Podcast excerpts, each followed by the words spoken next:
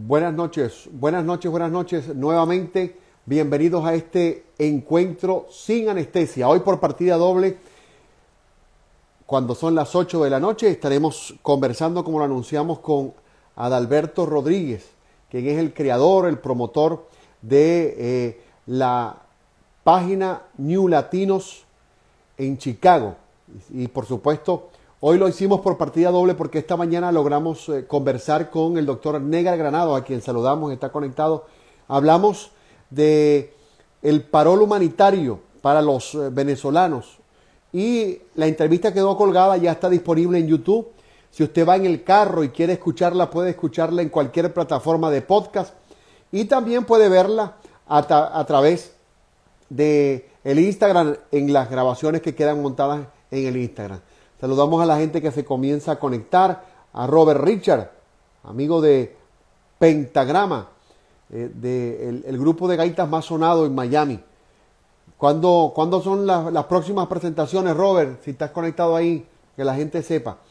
Y por supuesto, eh, estaremos conversando, como les decía, con eh, Adalberto Rodríguez, creador de esa plataforma llamada New Latinos TV, quien está en Chicago y nos va a, a conversar sobre la comunidad de venezolanos en Chicago, el trabajo que viene haciendo y por supuesto este, los demás detalles respecto a cómo un venezolano triunfa ayudando a otros con una plataforma en Chicago. El próximo viernes 28 en Locos por el Grill estará Pentagrama, eh, el el grupo de gaitas más sonado en los últimos tiempos en Miami, el viernes 28 en Locos por el Grill. Vamos a ver, es viernes. Es, difícil que la primera dama y yo podamos ir el viernes, pero vamos a ver qué se puede hacer. Vamos a, intentar. Saludamos también a, Leiva Lizardo que está por ahí conectada y a los demás que se van conectando. El Lizardo, quien está en Denver. ¿Qué hora es en Denver ahorita? Dos horas menos. Bueno, gracias por, por estar conectado. Ahí está. Ada, ¿cómo, te... ¿Cómo estamos? ¿Cómo muy bien, muy bien. Saludos. Sí, gracias a Dios, excelente. Saludos. Eh, bueno, ¿cuál es tu nombre real artístico? ¿Adalberto o Beto? Mire, Beto me dicen en mi casa, bueno, toda la gente que se crió conmigo, porque bueno, en mi casa me decían Beto, y bueno, así nos criamos y creo que nadie sabía mi nombre hasta que tenía yo que mostrar el ID o la cédula o de repente, no, yo me llamo Adalberto, pero creo que a la gente que se crió conmigo le costaba decir Adalberto me decían Beto, creo que era muy largo. Por ahí dice Leiva Beto y Daniela dice no Beto, saludo. No, este... le iba, le iba, imagínate que yo sé que le iba a cumplir todos los primeros de enero, imagínate. Está bien. ¿Quién no conoce a Leiva? Leiva eh. es un, yo creo que Leiva, mira, Leiva fue, bueno, Daniela, eh, la Chichita, bueno, toda esa gente, pero Leiva fue como que, eh, Leiva es ese ícono de esa familia, esa mujer toda, toda bien glamorosa y con, ay, ¿qué tal? Eh, y siempre con, a la tendencia y en la moda, pues siempre ella venía imponiéndose con su estilo y su manera de hablar, que tiene de verdad que una, un carisma que siempre ha tenido. Adalberto, eh, la, la, razón de esta entrevista y, y también eh, el, el, el, punto principal es que la gente te conozca, porque vienes haciendo un trabajo bien importante en la comunidad venezolana en Chicago, con tu plataforma y además este, con algo bien importante, porque como he visto en tus redes, no solamente te dedicas a promover los eventos que involucran a la comunidad venezolana, sino en esos temas que son tan delicados como el tema de inmigración, el tema de que la gente sepa dónde puede tener oportunidades para trabajar y todas esas cosas. ¿Cómo nació la idea de crear New Latinos TV y, es, y cómo ha surgido ese, e, ese empujón en las redes, en las redes que tienen en la ciudad de Chicago? Mira, esto nació de, de la idea de, mira, la cuenta, esta cuenta New Latinos TV antes tenía, ha pasado por tres nombres. El primero fue Maracucho en Chicago TV. Eh, primero fue Maracucho en Chicago y luego le cambiamos a Maracucho en Chicago TV. Eh, cuando hace, realizamos esta, esta, cuando abrimos esta cuenta, eh, iniciamos con un canal de YouTube para apoyar, para, y abrimos esta cuenta para apoyar. Pero luego de eso, que abrimos la cuenta en Instagram, esta cuenta fue creciendo debido a que había una oportunidad dentro de la comunidad venezolana de ayudar a ese venezolano que venía llegando. De, una u otra forma desarrollando ese modelo emprendedor que se dio como hace cuatro o cinco años que todo el mundo comenzó a emprender y hoy por hoy la gente tiene sus negocios físicos, pero nació de la idea de, poder ayudar, de querer ayudar, de, cómo yo no quería que mis compatriotas eh, hicieran trabajos duros, fueran a fábricas, porque la mayoría de las personas que estaban llegando hace 6, 7 años atrás, eh, eh, todos éramos profesionales, veníamos de, tener buenos empleos. Entonces yo, como me tocó trabajar de dishwasher o lavaplatos, como le decimos aquí, me tocó trabajar en una fábrica, yo decía, Dios mío, ¿qué puedo hacer yo para que las personas profesionales venezolanas no tengan que pasar por lo que yo pasé? Entonces comenzamos y abrimos esta cuenta y vimos esa oportunidad de que no había nadie que le diera ese protagonismo, ese reconocimiento que necesitaban los venezolanos. Porque tú sabes que nosotros estamos como que programados para, para ser reconocidos cuando pasamos de kinder a primer grado, cuando pasamos de sexto grado a bachillerato, pero siempre el venezolano está acostumbrado a ser reconocido. Y era esa, esa fue la intención inicial de Maracucho en Chicago TV en su época, ahora New Latinos TV. Siempre con la intención de ayudar, siempre, eh, siempre nuestra esencia ha sido querer ayudar a ese venezolano, eh, ahora querer ayudar a toda la comunidad latina. Eh, el cambio de nombre se vino porque, mira, mucha gente que, que no era venezolana, cuando yo le daba el Instagram, como, porque este es mi negocio, yo le hago promoción a diferentes negocios latinos y vivo de esto, este es mi trabajo full time. Entonces, cuando yo le decía, mira, ¿cuál es tu Instagram? ¿Por dónde no vas a hacer promoción? Por Maracucho en Chicago TV. Ah, ¿Cómo? Maracucho. Maracuchao. Maracayá. Entonces, era, era bastante cómico y no conectaba. Pero esto fue a, propósito de que, bueno, ya crecimos dentro de, la, dentro de la comunidad venezolana, ahora nos toca ampliarnos para estar dentro de la comunidad latina hispana, donde ya habíamos hecho un trabajito ahí, yendo a unos premios eh, lo nuestro, ya nos habían conocido en otros lados, así estábamos, ya, ya, está, ya estaba sonando, pero me faltaba como ese clip para que las personas conectaran con su esencia latina y bueno, y nació y bueno, y renació New Latinos TV. Pero en principio fue originalmente creada para la comunidad venezolana. Sí, sí, sí, sí, era para ayudarlo. Es que lo que pasa es que todo fue mm, causa y efecto. Comenzamos ayudando de manera gratuita. O sea, yo no cobraba nada por hacer los live. Yo llegamos a hacer tres temporadas de un programa que se llamaba Emprendedores en Vivo. Hicimos tres temporadas y realizamos creo que dos que estaba en su casa ese emprendedor que estaba en su casa haciendo manualidades, haciendo arreglos florales, haciendo arreglo en globos. O sea, eh, eh, eh, se hicieron varios live para promover a ese emprendedor que quería que, tenía un talento o que descubrió un talento en base a que tenía que hacer algo en este país. Gracias a Dios vivimos en un país donde las oportunidades, es un país de oportunidades, donde mucha gente cuando yo llegaba me decía, no es muy difícil, es difícil hacer esto y cuando ya uno conoce el país se da cuenta que por lo menos aquí en Illinois más bien, más bien te buscan para que tú abras negocios y las formas de cómo abrir un negocio, cómo registrarlo son súper fáciles. Lo que hay que tener como que esa astucia venezolana para poder iniciar un negocio legalmente. Pero iniciando, iniciando todo, yo apoyaba a mucha gente que estaba en casita, que estaba haciendo algo. Por aquí dice, yo hice uno contigo, ese es súper... Eso te iba a decir, sí. No, y yo hice muchos live. Eso fue, mira, yo cuando hice la primera temporada de Emprendedores en Vivo, este, yo cuando comencé, cuando la gente me comenzó a escribir después que hice el primero, sea, yo decía, Dios mío, ¿qué hago yo con esto? Y tuve que empezar a hacer, en vez de uno a la semana, dos a la semana, martes y jueves, porque no me daban números. Que, que, aunque la gente no, que aunque la gente no crea, no, yo acostumbro a hacer esto los días martes, que es el día que estoy libre de mi trabajo normal. Exacto. Y, y, involucra tiempo, ¿no? involucra que, que las personas que uno invita no te quede mal porque pierdes el espacio. Eh, yo, por ejemplo, hago esto no con la finalidad de, tener, eh, como pueden tener otras cuentas, conectados 5 mil, 6 mil personas en el momento, sino que la entrevista quede ahí, la gente la vea y eh, me apoyo con el YouTube y que la gente, el, tema en el podcast, que es donde más nos escuchan, parece mentira, pero el podcast se escucha mucho más que los videos. Exacto, este, sí. Y, y, entonces Eso es lo que, lo que trato de hacer, pero mucha gente cree, no, este puso, puso la, la, la lámpara, se conectó y ya, y no es, no es tan así.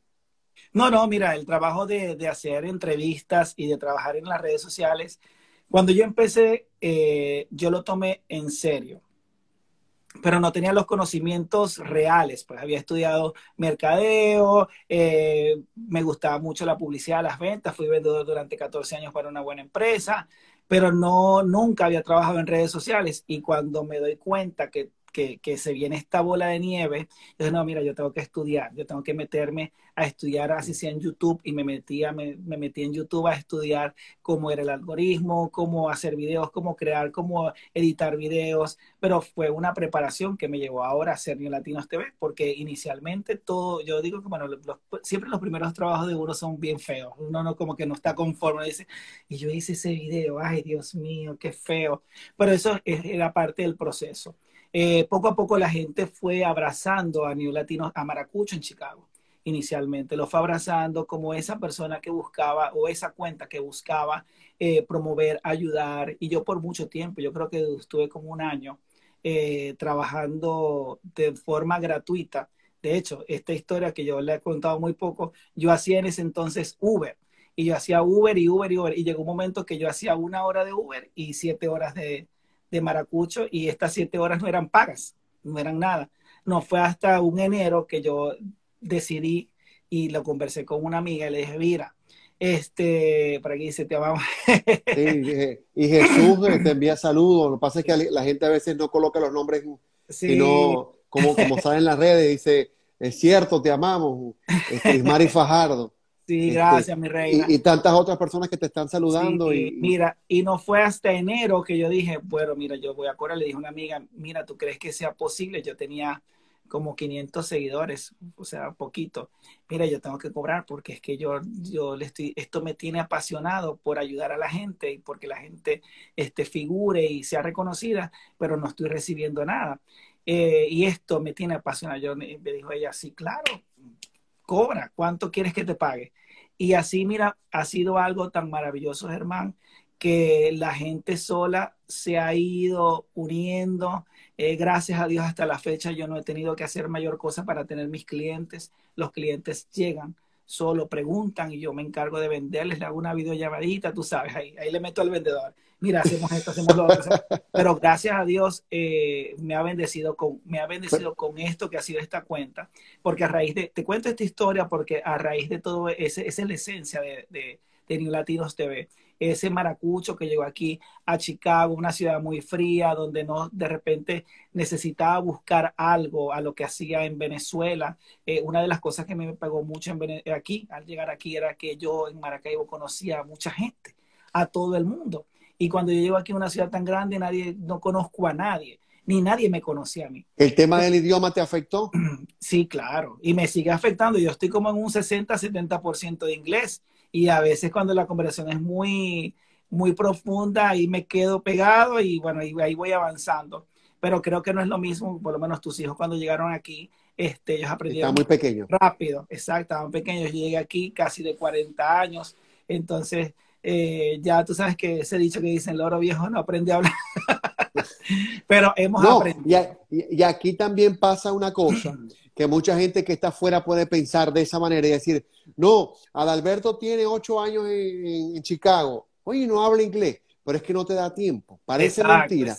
Uno, de pronto pudiera ser considerado para algunos como una excusa de parte de uno. Pero es que no, no te da chance porque o trabajas o estudias inglés aquí, aquí, por lo menos en Miami, eh, yo tengo la dicha de hablar maracucho y de hablar eh, venezolano y de, hablar cubano, ¿no? que a veces se le sale a uno. Sí. Se, le sale a uno. Pero sí, no, mira, esto ha sido de verdad que una bendición. Y luego de que ya sale New Latinos TV, la comunidad hispana comenzó a abrazar el nombre. Eh, luego comencé a tener clientes ya no solamente venezolanos, sino de habla hispana.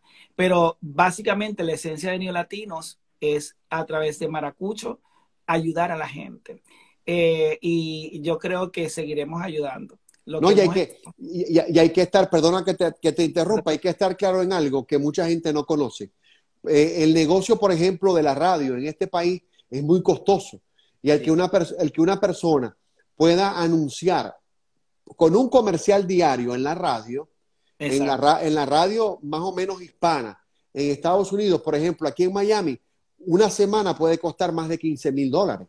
Oh, wow. Este, y entonces es una alternativa para los que tienen pocos recursos para invertir porque tienen un negocio pequeño, el hacer, al hacerlo en plataformas como la que tú creaste. ¿Cuál fue, ¿Cuál fue ese primer negocio que te dio la oportunidad de, decirte, yo quiero que tú me, me, promuevas en tu plataforma y yo te, como me lo dijiste, yo te voy a pagar? Cóbrame. ¿Cuál fue el que te dio, eh, que te dio la oportunidad? Mira, cuando eso pasó yo tenía creo que 120 seguidores y fue porque yo decía, yo veía en redes sociales, Dios mío, eh, en Miami hay tanta gente que hace este trabajo y aquí no hay ni un venezolano que haga este trabajo en este estilo. Eh, de hecho, no, hay, no había, no existía ningún latino aquí en Chicago quisiera, eh, porque aquí el pensamiento no es tanto de como esa onda de influencer como está en Miami, ¿sí tú entiendes? Entonces decía, y yo me fui por un zoológico y tomé como ejemplo un negocio que se llama Express Surprise. Ese fue el primer negocio que vino y me llamó a mí. Después que yo le hice una historia en un zoológico, le dije, bueno, mira, si ustedes quieren decorar su casa o decorar su fiesta, su party, su cosa, mira, busquen a nuestros amigos de Express Surprise, que ellos son especialistas en globos, hacen una cosa espectacular. A los 10 minutos, eh, el chico que junto con su esposa me llamaron. me dijeron, mira, nosotros queremos hacer, nosotros queremos que tú nos promociones porque a nosotros nos gustó lo que tú nos hiciste. Eh, pero nosotros no tenemos como que para pagarte una mensualidad, pero vamos a hacer algo. Contrato que salga de tu parte, nosotros te vamos a dar un porcentaje. Yo, ok, yo estaba pensando y decía, pero es que yo lo que tengo son 120 dólares. Y él hasta me invitó a un desayuno en un Target que está aquí este, en el centro. Y yo emocionado y decía, Dios, mi primera reunión con, con Maracucho. De negocio, vamos, vamos a darle. Y de ahí, después que yo lo promocioné a él, comenzaron a llegar otros negocios para que los promocionara, otros negocios para que los promocionara, y así se fue dando. Claro, el de él era pago, otros eran completamente gratis, porque yo siempre decía, yo no tengo casi seguidores como para establecer un precio. Y yo recuerdo que el primer precio que yo creo que yo puse mensual era como de 40 dólares, creo, que eran como 40 dólares y yo le hacía una historia todos los días. O sea, 30 historias, o sea, 30 historias promocionando el negocio. Ya hoy por hoy no, ya hoy por hoy cobro más, pero hago menos No, pero, ya la cosa cambia. Pero es, parte, pero es parte del trabajo. Y, en, el, y en, el, en, el, en, el, en el demográfico, por supuesto, tu, tu target es la gente que está en Chicago. Pero cuando, cuando, vemos el, el, la parte étnica, ¿A cuánto, ¿A cuánto asciende el número de venezolanos y las demás nacionalidades más o menos? Yo sé que es difícil porque vemos tantos venezolanos regados por las ciudades en Estados eh, Unidos. Eh, creo que la comunidad que más me sigue es la venezolana, por supuesto. Por supuesto. Yo tengo seguidores de todos los Estados Unidos y tengo de Venezuela también, por amigos que se han conectado, mire, le está haciendo esto. pero eh, mi mayor público es de Chicago. Yo creo que yo tengo como entre 12 a 15 mil seguidores de acá, de Illinois. De Illinois. Disculpa mi ignorancia geográfica con respecto a Estados Unidos, pero la capital de Chicago no es Illinois, ¿no? No, eh, Illinois es el estado. Chicago es una ciudad, pero la capital, tú sabes que en los Estados Unidos pasa algo que no pasa en raro, país. Eh, la capital nunca es una ciudad principal. Entonces aquí la capital es Springfield. Springfield, ok. Pero la ciudad principal es Chicago. De hecho, tú le preguntas a alguien... Por, el, tema turístico y esas cosas, ¿no? Sí, tú le preguntas a alguien, mira, ¿cuál es la capital de Illinois? Ah, mucha gente nacida aquí no lo sabe. Springfield. Springfield. Mucha gente nacida aquí no lo sabe. Fíjate, La, gente, qué bonito que la gente escribe y dice, eh, por, aquí, por aquí dice Dice Ceballos, dice, Qué bonita experiencia, te felicito. El límite está en la mente. Gracias. Bueno, porque es un ejemplo, tú sabes que hay, hay muchos venezolanos, algunos que tenemos más tiempo, otros que recién llegan, y de pronto se reciben ese choque con una cultura totalmente distinta. Esto es un país al 2000% capitalista, donde tú tienes que, tú puedes tener el carro que tú quieres, la casa que tú quieres, eh, puedes disfrutar del viaje que tú quieres, del resort que tú quieres, pues tienes que trabajar para pagarlo. Y hacerlo correcto. Y exacto, tienes que hacer lo correcto trabajando para poder disfrutar. Por ejemplo, la gente que se viene a la Florida, eh, quien venga a vivir en, Florida, no quiere decir que todos los fines de semana va a ir a Disney o va a, ir a, o va a ir a Universal, porque cuando llega aquí la realidad es otra. Entonces, hay gente que se enfrenta a esa realidad y a veces el enfrentarse a esa realidad lo coarta de conocer cuáles son sus verdaderos potenciales. Y hay gente que de pronto nunca en su vida eh, se adentró en la repostería y se adentran en la repostería y son exitosísimos en la repostería. Hay gente que se adentra en planificar fiestas y en Venezuela lo que hacían era ir a fiestas y, son exitosos en ese negocio. Y en este caso, tú tienes la bondad de que sabías del negocio de ventas, no te habías adentrado en la parte de, de estar frente a una cámara o de grabar un video, pero conseguiste esa, e, ese punch de que oh, puedo hacerlo, tengo, tengo mi actitud y te ha dado resultados. Con lo cual te conviertes en un ejemplo para la gente que a veces piensa y dice, no, yo eso no lo puedo hacer. Exacto. Porque yo no lo he hecho, yo era abogado en Venezuela, yo tengo que trabajar aquí en un bufete o ser paralegal, por ejemplo, ¿no? Exacto. Mira, yo creo que cuando uno llega a este país, eh, se, abren, se abren muchas puertas. Algunas mm, puertas son de ese, a lo mejor no lo puedo lograr se abren esas puertas. Y se abre esa puerta de la inseguridad que de repente uno no conoce muchas cosas, porque son muchos factores. El idioma, la cultura, eh, la cultura completamente diferente. Eh, son, son muchos factores que de repente te pueden abrir esa puerta negativa, pero también eh, uno trata como, no sé si es que fui yo o, o no es que soy yo, o es que el venezolano siempre trata de buscar esa puerta positiva. Yo siempre he tenido como como eslogan de vida como lema de vida, siempre sí puedo, sí lo voy a hacer, sí lo voy a lograr. Eh, habrán algunas opciones, pero siempre por el lado positivo. Entonces yo la puerta del lado negativo nunca, si se abre, eh, le doy como que con el pie, eh, no, ciérrate. Pero sí, aquí a veces uno, si la persona, porque mira, migrar no es para todo el mundo. Migrar de, estar 14 años en un escritorio viendo televisión, como me decían, como me decían mis amigos que no trabajaban conmigo, es que a ti te pagan solamente por ver televisión. este, a, llegar a, trabajar como vaso. Es, un choque cultural, es un choque bastante fuerte. No, todo el mundo está preparado. Y es que hay que estar claro en algo, Adalberto, eh, que nosotros no emigramos, los venezolanos no emigramos. Nosotros huimos del país por, por múltiples circunstancias, porque cuando hablamos de migración, hablamos de un proceso organizado. La gente dice, me voy a ir a vivir a Canadá. Y se preparan y se van para Canadá o se van para cualquier parte. Nosotros no, la gente en su mayoría tuvo que salir y dejar todo en su país o perder todo en el país para, para, instalarse en otra parte. Entonces ahí hay eh, otro factor que, que hay que, eh, eh, que enaltecer en la gente que le está yendo bien y que ha aprovechado las oportunidades en este país. Quisiera que, nos recordara, eh, a propósito de que la gente se está conectando y está viendo eh, el live y lo van a seguir viendo tanto en tus redes como en las mías. ¿Cuál es, la, cuál es la, el, canal de YouTube donde la gente puede también ver, tu, ver tu, tu, trabajo y que recordemos a la gente que de pronto se conecta por mi cuenta por, o por otras cuentas? ¿Cuál es tu cuenta para que la gente te siga? Mira, New Latinos TV en todas las plataformas, TikTok, YouTube y, este, y Instagram, por supuesto. Mm. Solamente manejo estas tres plataformas, YouTube, eh, TikTok e Instagram.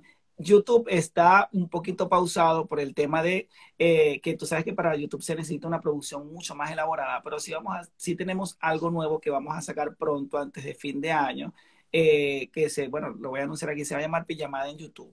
Eso es, esto es un concepto bien orgánico para sacar eh, porque tú sabes que la gente siempre me ha encasillado en un concepto serio, ¿no? Y por más de que yo me he querido salir de ese concepto serio, bueno, y eh, Daniela me conoce, que yo soy muy echador de broma, eh, muy, muy jodedor, este, la gente me, me, encasilla, la gente aquí me encasilla en un, en un concepto muy serio. Y yo siempre tengo como esa espinita de sacar eh, ese... Eh, Algo más fresco. más... Sí, esa comedia, eh, es, esa parte jocosa que, que, uno tiene. Entonces, Pijamada en YouTube va a ser un concepto completamente diferente, muy alejado de las ayudas que estamos haciendo para los venezolanos, de ese concepto cero, sino que va a ser algo bien, digamos que un poco subidito de tono, pero con mucho, con, mucho profesionalismo. Eh, vamos a tener varios invitados, va a ser una serie como de seis para probar a ver cómo nos va. Y si nos va bien, lo llevamos a, a podcast,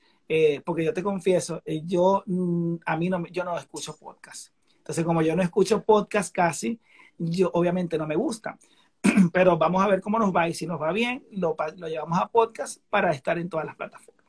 Yo te este, digo como experiencia propia, eh, tengo una columna que publico en el Venezolano News y en, otros medios digitales desde hace como ocho años, pero nunca había grabado lo que publicaba en la columna Exacto. Eh, en un podcast. Y por una recomendación de, un, de una persona que, que trabaja en el área de, de, de, eh, de mentoría y eso, cuando vino la pandemia, me recomendó, me dijo, ¿por qué no te grabas un podcast? Chico, y comencé a hacerlo y tengo muy buenos resultados, sobre todo a veces. La gente escucha más el, escucha más el podcast que lo que hago en los videos, a través del video. Y, eh, hice, y lo hice a través de una plataforma, que lo voy a decir porque esto va a estar en Anchor. La plataforma se llama Anchor. La plataforma se encarga de monetizar tu, podcast. Y eh, tengo gente que me escucha desde España, me imagino que son venezolanos, ¿no? Hasta, hasta Suiza, por allá, Arabia Saudita, vi por ahí unas conexiones hace un tiempo. Y comenzamos, no, comenzamos, ya, ya las reproducciones han ido aumentando poco a poco. Y ya desde el, desde el primer día están monetizando, ¿no? Que oh, mucha gente que estará viendo esto está diciendo, no, esto lo están haciendo para ganar dinero. Bueno, porque este, por lo menos este es parte de nuestro trabajo. Y la única forma, aunque no, por lo menos en mi caso, no tengo anunciante, pero la única forma es que la gente replique los contenidos que yo, que yo produzco. Y esa es una forma, pues que te, te lo digo a manera de consejo, no pierdas la oportunidad de tener un podcast. ¿Por qué? Porque la, la, versatilidad del podcast es bien importante. La gente está en el trabajo o va en el carro y puede escucharlo. El, el detalle está en que no sea un podcast muy largo, porque es difícil que una persona en el trabajo o en el carro escuche un podcast de 50 minutos. Exacto. Eh, pero mi llamada en YouTube va a durar solamente 15 minutos. Entonces, va a ser, algo bien denso, pero corto, porque ese, ese también es algo de lo que yo siempre he visto. La única forma que yo vea un, un podcast, una hora que yo lo escuche, eh, tiene que ser algo que a mí de verdad me, me jale para yo escuchar eso. Pero yo soy más visual, a mí me gusta más ver. Y, Por eso yo siempre me voy a YouTube y veo, ¿no? Pero bueno, claro que sí, lo vamos a llevar a, podcast porque sé que eso va a estar bien bueno, a la gente le va a gustar, lo va a abrazar porque viene con un concepto así, tipo show de medianoche, así, esa va, a estar bien chévere, va a estar bien chévere porque va, eh, se va a llamar pijamada en YouTube, se llama pijamada en YouTube, pero el concepto es que aquí le vamos a entregar la pijama a la persona según su personalidad. Ah, qué bueno, qué bueno. Eh, Adalberto, y de esas experiencias que has tenido, porque he visto que has tenido la posibilidad de entrevistar a abogados de inmigración, a, gente vinculada con esos temas que involucran al, que, al venezolano que va llegando en especial y al inmigrante en general. ¿Alguna experiencia que hayas tenido que te haya tocado en lo personal de alguien a quien has ayudado, de alguien a quien hayas asistido, que haya necesitado tu, o que haya necesitado tu ayuda o que haya conseguido ayuda por lo que ha visto en tu plataforma? Mira, nosotros venimos trabajando con los inmigrantes desde el año pasado que se comenzó a venirse la gente por la frontera México-Estados Unidos. Entonces, desde el año pasado estaban llegando así, pero llegaban como pocos. O sea, no llegaban como, como llegaron hasta hace poco, que llegaban buses y eran buses de 100, 200 personas. Pero desde el año 2021 están llegando venezolanos por las fronteras. Entonces, mm, siempre como yo, eh, yo hice el año pasado una campaña que también la reactivamos este año, a raíz de que yo comencé a ver gente que estaba llegando que se llamaba, que se llama Dale Calor un Venezolano. Esta campaña consiste en recolectar ropa de invierno para esa persona que viene llegando. Eh, a raíz de eso sacamos un, hicimos un grupo de WhatsApp para esas personas que venían llegando y metimos como cinco o seis personas que vivíamos aquí y que teníamos experiencia en casos migratorios, que conocíamos la ciudad, que sabíamos alguna información que la gente podía tener y que pudiera ser de utilidad. Bueno, este grupo fue creciendo hasta que hoy por hoy tiene 240 personas, eh, en su gran mayoría todos inmigrantes recién llegados. y de allí han, salido muchas ayudas. Eh, mi experiencia, mire, he tenido varias porque desde el año pasado venimos trabajando con eso, pero desde este año, perdón, desde este año, desde hace como eh, tres meses y medio, fue que comenzamos a trabajar de forma directa. Eh, yo trabajo como voluntario en algunas organizaciones cuatro horas diarias. Perdón. Cuatro horas diarias. Eh, hacemos esta campaña. No solamente soy yo, somos un grupo de comerciantes que nos unimos para hacer de esta campaña algo, algo bien hecho, algo bien organizado para poder este, ayudar a muchas personas. Eh, hasta la fecha hemos, hemos ayudado o, o esta colecta ha beneficiado alrededor de mil venezolanos en diferentes shelters. Aquí ahorita creo que hay, si no me equivoco, hasta ayer la cuenta estaba en 3.490 por ahí. Desde agosto. Pero, pero, pero venezolanos que este año han llegado a la ciudad de Chicago. te estoy hablando desde agosto para acá han llegado 3.493. Wow. Que fue cuando se destapó esta ola que llegaban, que llegaban a diario. Todavía siguen llegando buses, pero ya no en la misma cantidad. Entonces, eh, esta, esta, mañana, esta mañana en la conversación que tuve con el abogado de inmigración, me, me conversamos y cerca, dicen que a raíz de la medida de, la administración Biden, cerca del 80% se redujo la llegada de venezolanos. Claro. porque mira, se cerró la frontera, eh, ya no tenían más tanta gente que enviar, los refugios tanto en Texas como en los diferentes, en los diferentes estados ya le bajó la presión, ya lo que están enviando son a las personas que de repente tengan corte en una ciudad específica, los envían a esa, a esa área. Pero mira, experiencia, si yo te enumerara la experiencia eh, eh, gratificante de ayudar, mira, son, han sido muchas personas a las que eh, comenzamos llevándole un teléfono, porque cuando llegaban le quitaban todo o se les dañaba el teléfono o lo perdían en, en, su trayecto de paso. llevamos en conjunto con unos restaurantes comida a, a, a, los refugios. Inicialmente conocíamos solamente un refugio y conocíamos a unos poquitos venezolanos ahí que llegábamos afuera y lo veíamos con cara de venezolana, mira, este tal y este y lo otro, ¿qué, qué, podemos hacer? Entonces, obviamente, ayudarlos, queremos ayudarlos a todos, pero no se tienen los recursos para ayudarlos a todos. Entonces,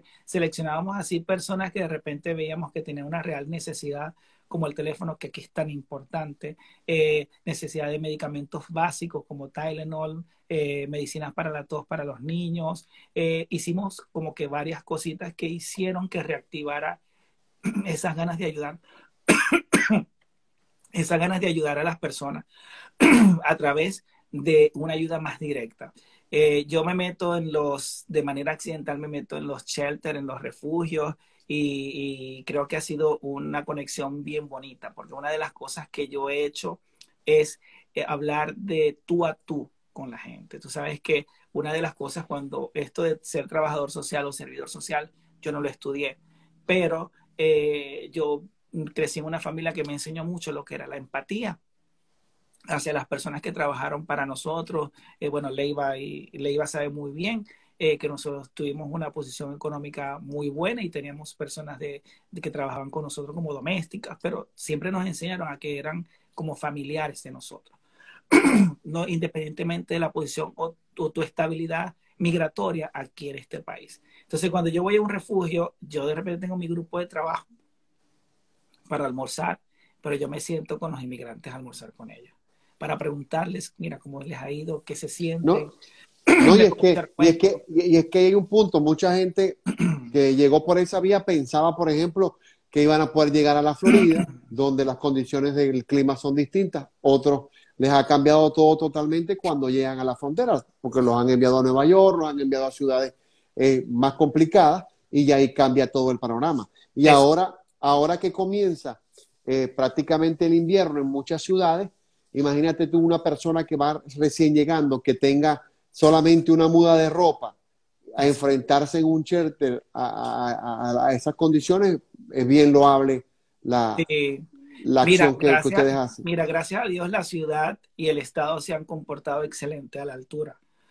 Los están ayudando en lo básico, en techo, eh, desayuno, almuerzo y cena, ropa también. algunos shelters reciben donaciones de ropa nueva para dignificar. el, el gobierno en ¿En Chicago es demócrata o republicano? Es demócrata. En su gran mayoría es demócrata. No, no, este, pregunto porque es una pregunta obligada. Sí, sí, sí, sí. Bueno, tú sabes que por lo menos que yo no estoy como tan metido en la política. no, ni te, metas porque, porque la política americana es bien difícil. Sí, mira, esa fobia que le tenemos a la política venezolana tampoco queremos meternos, tú sabes. No, no, porque pregunto, pregunto, porque tú sabes que la experiencia que han tenido los venezolanos, por ejemplo, en Texas, la que han tenido en, el propio estado de la Florida, responde a, vamos a estar claros. Corresponde a, su tendencia eh, política. Sí, siempre ha habido una especie de, de, ir en contra de la inmigración por parte del, del sobre todo, del Partido Republicano, pues un partido muy nacionalista. Y siempre han dado mucha apertura y mucha concesión a ese tema el Partido Demócrata. Entonces, por eso te pregunto, porque hay que estar claro en ese tema. Es una, es una, es una verdad a voces. Exacto. Y entonces hay que decirlo, porque eh, lo, que, lo que hacen, lo que hace el gobernador de Texas, lo que hace el gobernador de la Florida, lo que hace el gobernador en California. Exacto. Es, totalmente distinto y responde también a un accionar de, cómo se comportan los, los, partidos. ¿no? La política americana es muy sucia. Yo creo que yo, yo, diría, yo, diría más que la venezolana, porque aquí cuando hay campaña le sacan al tipo eh, la segunda familia que tenía, si, el tipo, si el tipo fumaba marihuana o no, este, sí, eh, eh, te sacan todo. Es increíble. Yo, que uno que vivió campañas políticas en Venezuela, que eran, eran en cierto modo totalmente distintas, porque bueno, nosotros no llegamos a ver que, por ejemplo, en una campaña le dijeran a Chávez que le pegaba a la mujer, cosa que, que, que, en su momento se rumoró. Aquí no, aquí lo dicen.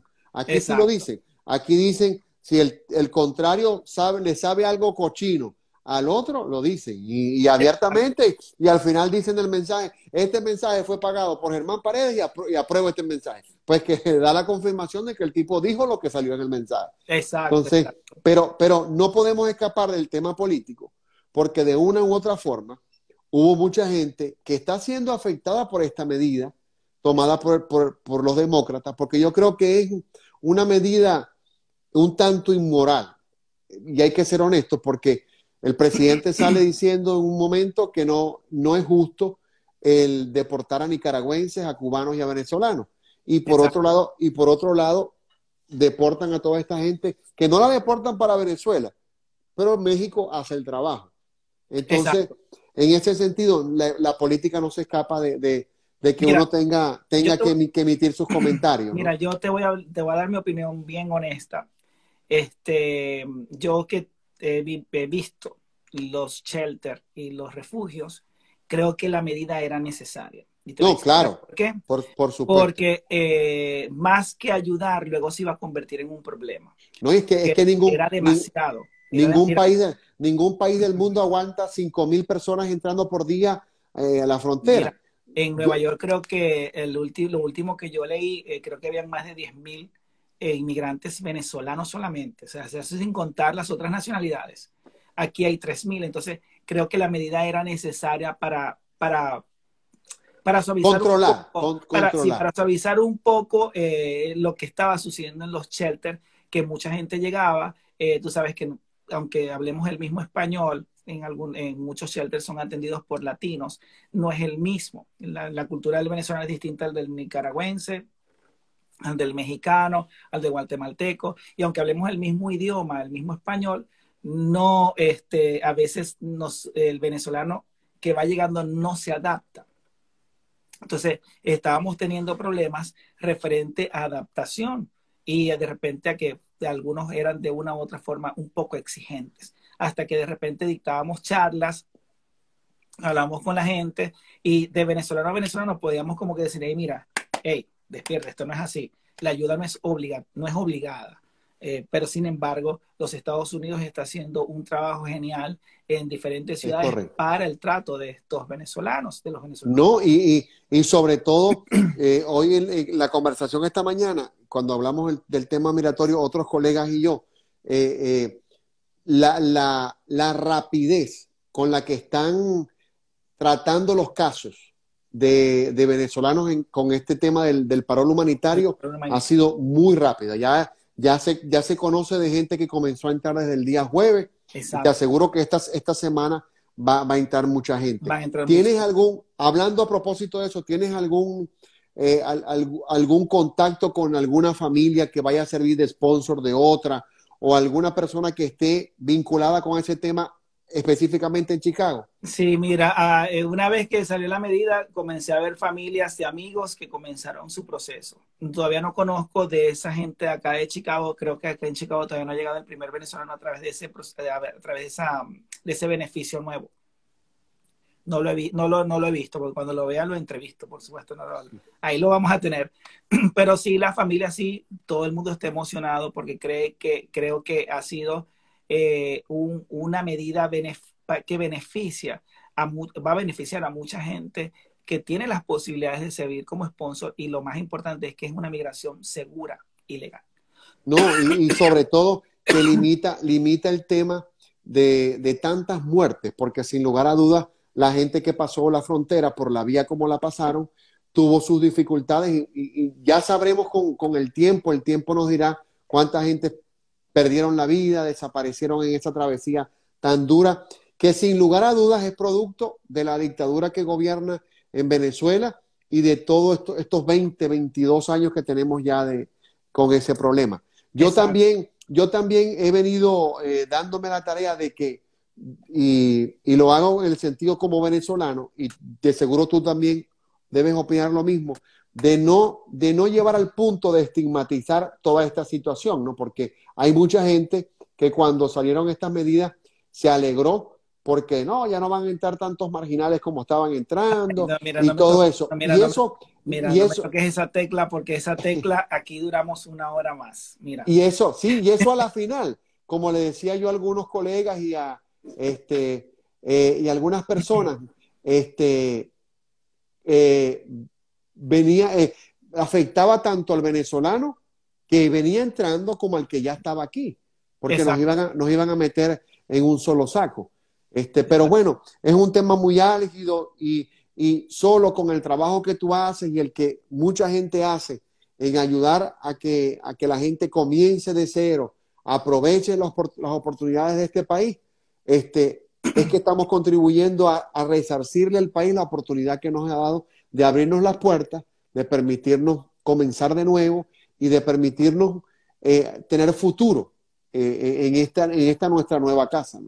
Exacto. Mira, yo, sí que voy a hacer una, una, pausa ahí para que las personas que nos están oyendo, referente a ese tema de satanizar la migración. Eso, sí. Mira, el, eh, yo, mira, yo aquí me he peleado con todo el mundo. Bueno, no con todo el mundo, con algunas personas que tienen esos pensamientos retrógrados que se creen como que más que los demás, que tienen ese pensamiento de poder señalar y juzgar a las personas sin conocer la historia. Ciertamente, yo, no es para nadie un secreto que muchos de estas personas no, lo están, no lo estaban haciendo bien. Bien. Eso, eso, eso no, no tengo que decirlo yo porque se ve en las redes sociales. Pero mira, yo decidí una cosa. El sistema de este país te aísla si tú no lo haces bien. Entonces yo dije, bueno, yo no me voy a encargar de satanizar, ni mucho menos publicar videos negativos de nuestros paisanos para conseguir seguidores, para conseguir interacción, para poder figurar en, eh, dentro de las plataformas. En, el momento, para aprovechar el momento. Y, y, aquí voy a ser bien enérgico lo que te voy a decir, porque no tengo el talento de cómo figurar. Entonces, creo que mucha gente utilizó estos videos no para mostrar una realidad, porque cuando tú quieres, cuando tú eres crítico de algo, bueno, yo voy a criticar esto, pero ¿qué voy a hacer? ¿Qué hago yo para poder contrarrestar esto? ¿Qué voy a hacer yo de positivo para poder este, darle, eh, para poderle dar en la mente a esa persona que lo está haciendo negativo? ¿Qué estoy haciendo yo? Porque es muy valiente estar detrás de un teléfono y señalar y juzgar, pero ¿qué estoy haciendo yo? ¿Qué, qué trabajo estoy haciendo yo positivo para darle a esa persona el ejemplo, porque yo te voy a decir algo, es responsabilidad de nosotros, de nosotros los que tenemos mucho tiempo acá, los que tenemos bastante tiempo, los que tienen bastante tiempo y los que tenemos poco tiempo, es responsabilidad de nosotros de enseñarles a esa comunidad de venezolanos esa migración actual, a cómo se vive en este país. Y te voy a explicar por qué es responsabilidad nuestra. El, el promedio de las personas, y lo tengo en estadística porque yo lo manejo, de personas que, están, que llegaron a este país o que, que, llegaron a través de, del Darién y todo eso, el promedio es entre 20 y 35 años. La persona más adulta tenía 15 años cuando el gobierno, tenía 10 años cuando el gobierno llegó. Es decir, que creció en dictadura. Una dictadura que lo que, lo que, lo que más busca es que tú no te eduques, eh, que tú no te prepares, que tú no seas una, una, persona exitosa, que tú no tengas dinero, porque simplemente al gobierno, al régimen venezolano no le interesa que tú te eduques porque una persona, la educación es poder, el conocimiento es poder.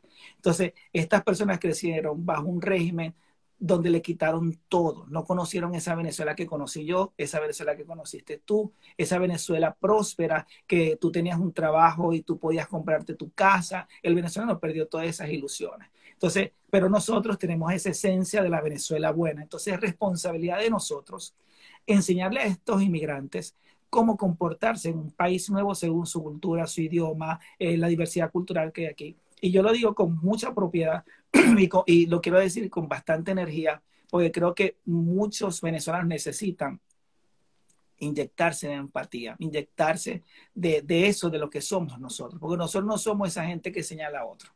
O sea, yo no soy ese venezolano. Yo, no, y, fíjate, que, fíjate que, que, nosotros convivimos por mucho tiempo eh, entre italianos, portugueses, colombianos, y nunca hubo de un venezolano un comentario segregacionista con respecto a, esa persona. Y ahora entre venezolanos ocurre. Yo de verdad que, incluso escribí algunos artículos con respecto a eso, hice algunos videos y me, quedaba impresionado, incluso cuando no es que estaba upando la inmigración por esa vía. Exacto. Eh, eh, hay que aclarar eso, no es que estábamos de acuerdo con la migración ilegal, no, sino era tener esa empatía, porque yo decía esto, para te porque si, un, oficial de migración, lo primero que le dice a un inmigrante cuando cruzaba el río, bienvenido a los Estados Unidos, ¿dónde eres? De Venezuela, ya no vas a pasar más trabajo, llegaste a este país. ¿Quién soy yo para señalarlo? Ese oficial de migración le daba permiso para, para circular dentro del territorio nacional ¿quién soy yo? Para eso están las leyes, que se encargue el juez de migración, el eh, ICE, que se encargue de, su proceso de cómo fue su entrada, y el juez de migración de ver si le otorga o no ese, eh, eh, esta, esa, esta, esa estadía permanente aquí en este país. No soy yo quien tengo ese poder que se quede la gente, que, que, que, la gente si viene pueda quedarse, si es de trabajar que trabaje, pero no es, mm, yo no tengo por qué señalar a la gente porque simplemente yo entré con visa y ellos entraron de forma irregular. Nadie sabe las goteras de cada quien y yo creo que tiene que aprender este, a internalizar la empatía, y yo siempre lo pongo, y empatía, hay gente que se molesta por esto. Y hubo alguien que me dijo, bueno, pero trabaja tú, que tú tienes tiempo. Y yo no, yo sí tengo tiempo y yo sí voy a, yo sí voy a dar mi trabajo para ayudar a mi gente. Pero yo estoy, ya a mí hay cosas que no me gustan, pero yo voy, de, yo voy al lugar a hablar con esa gente, a ver por qué se está comportando así, a indicarle que hay cosas que el gobierno de los Estados Unidos ya está investigando, por ejemplo, el tren de Aragua, es algo que ya está investigando los Estados Unidos y yo voy a las charlas, la dicto y le explico esto. Mira, para que aquellas personas que de repente tenga, como hablamos nosotros, su chuque en la cabeza,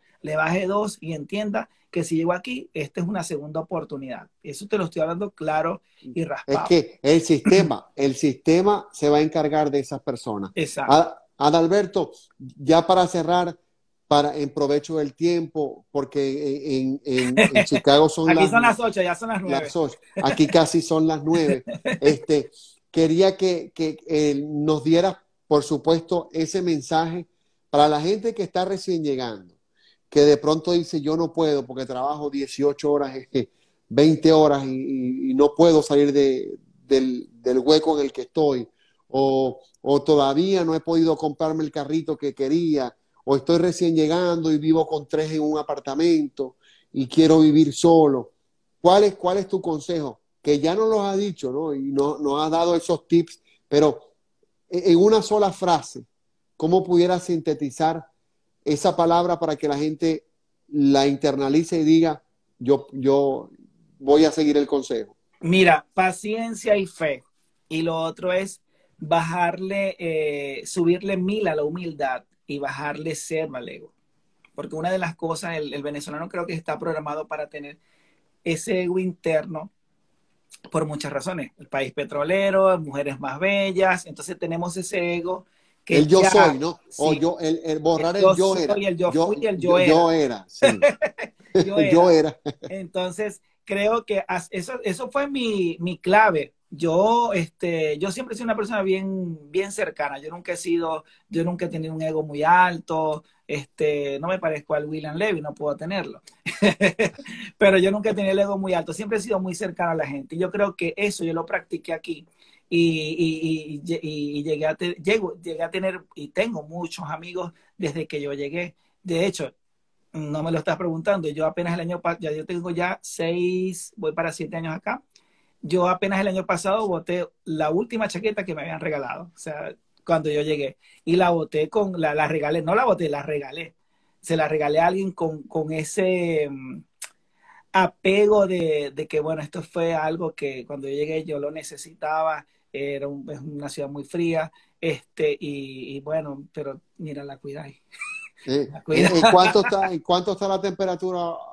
En mira, ahorita está calientito, ahorita creo que debe estar como no te sabría decir, ya te voy a decir.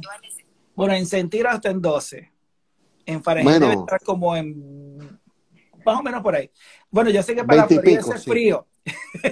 No, nosotros, eh, la Florida es una locura. Hace cerca de 15 días pasó el huracán, ¿no? Okay. Este, y sentimos los escollos en Miami, bueno, eh, las muertes que trajo, porque más de 100 personas se estima que hayan perdido la vida hacia la zona de, Fort Myers.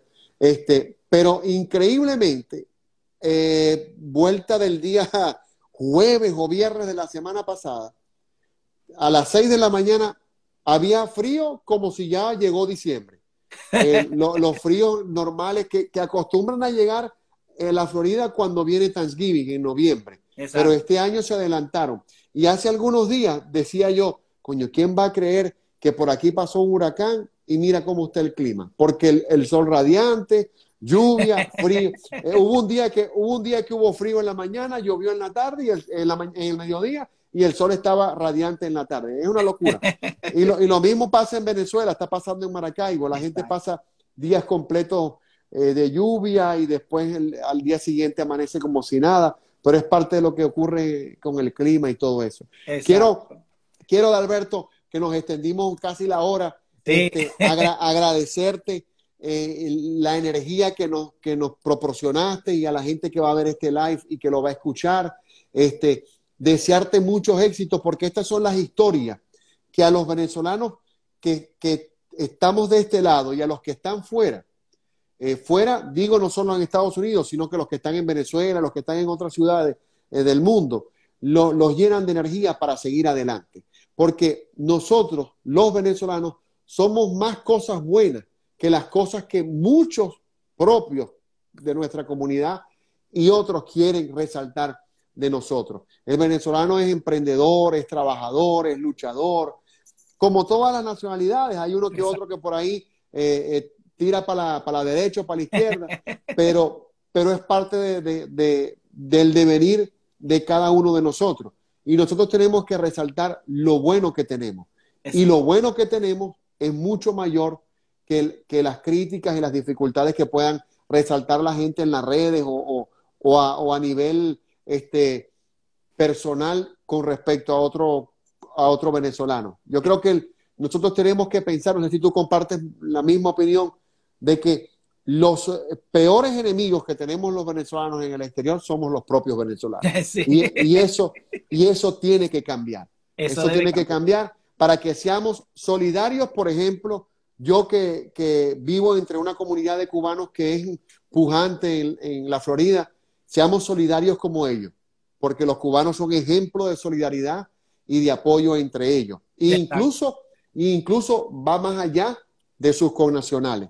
Y eso es lo que tenemos que copiar. Me imagino que los mexicanos igual, eh, las comunidades que predominan por lo menos donde tú estás, deben ser súper solidarios. Sí, mira, hay muchas organizaciones aquí que ayudan a todas las comunidades y son de verdad que bastante unidos. O sea que yo me siento, creo que bendecido porque esta ciudad tiene esa diversidad cultural latina que, que te deja todavía ese calorcito hispano. a pesar de que, bueno, estamos en una ciudad muy fría, eh, se sigue sintiendo ese calorcito. Yo, bueno, yo creo que de aquí no me voy. Bueno, pudiera ser a Puerto Rico, pero no sabemos. bueno, entre ir y venir. Entre, entre ir y venir. Seis meses allá, seis meses aquí. tengo, bueno, tengo un vecino y, bueno, buenos amigos puertorriqueños y eh, este, son gente bien buena también. Son gente eh, los que a mí me ha tocado conocer, gente bien este, bondadosa, bien este, amigable y son muy pachangueros también, ¿no? Sí, en eso nos parecemos. Tengo un buen amigo, esposo de una, de una amiga de, Daniela, de mi esposa, que eh, cada vez que vamos a Orlando, que es donde viven, por lo menos, eh, ¿cuál es el nombre del esposo de María Fernanda? De, de, María Isabel, perdón, de Luis. Eh, Luis, que, estaba ahorita conectado, no recuerdo su apellido. Cuando visitamos a Luis, por lo menos un frasco hay que bajarse con Luis allá. hay que ir conversando y eso. Adalberto, gracias. Gracias.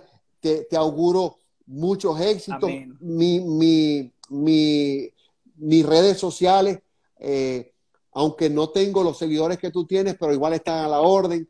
No, gracias, gracias. No, hago, no hago este trabajo con el fin de, de convertirme en, en influencer ni nada de eso, pero sí trato de promover y de, de, poquito en poquito ayudar a la gente que hace buenos trabajos, que lo hace con humildad y con esfuerzo y con mucho tesón, porque este, te iba a decir algo cuando nombraste a la gente que, que hay muchos influencers en Miami. Sí hay muchos, pero muchos lo hacen por el tema de la fama y por el tema de, en algunos casos, valerse de esos emprendimientos para lograr este, a veces prebendas que, que no, no, no, tienen el objetivo final que es ayudar a esa persona, a ese, a ese dueño del restaurante, a ese dueño del, del negocio que, que, organiza fiestas, etcétera, etcétera.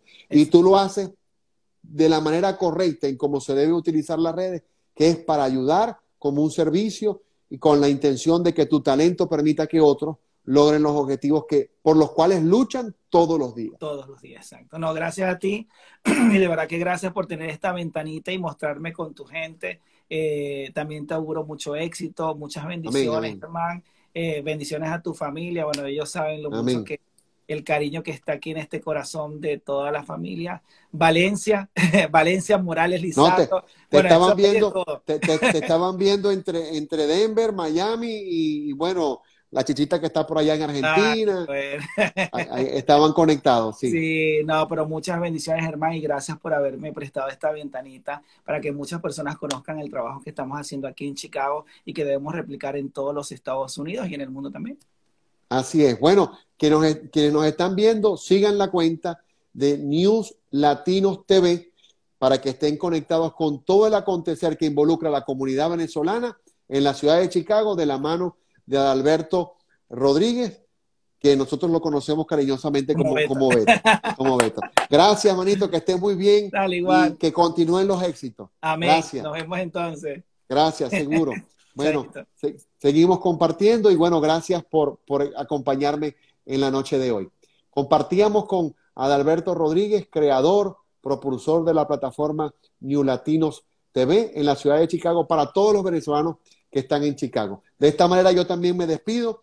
Será hasta una próxima oportunidad cuando estemos nuevamente sin anestesia con este servidor el próximo martes. Pasen una excelente semana y que Dios los bendiga a todos. Gracias.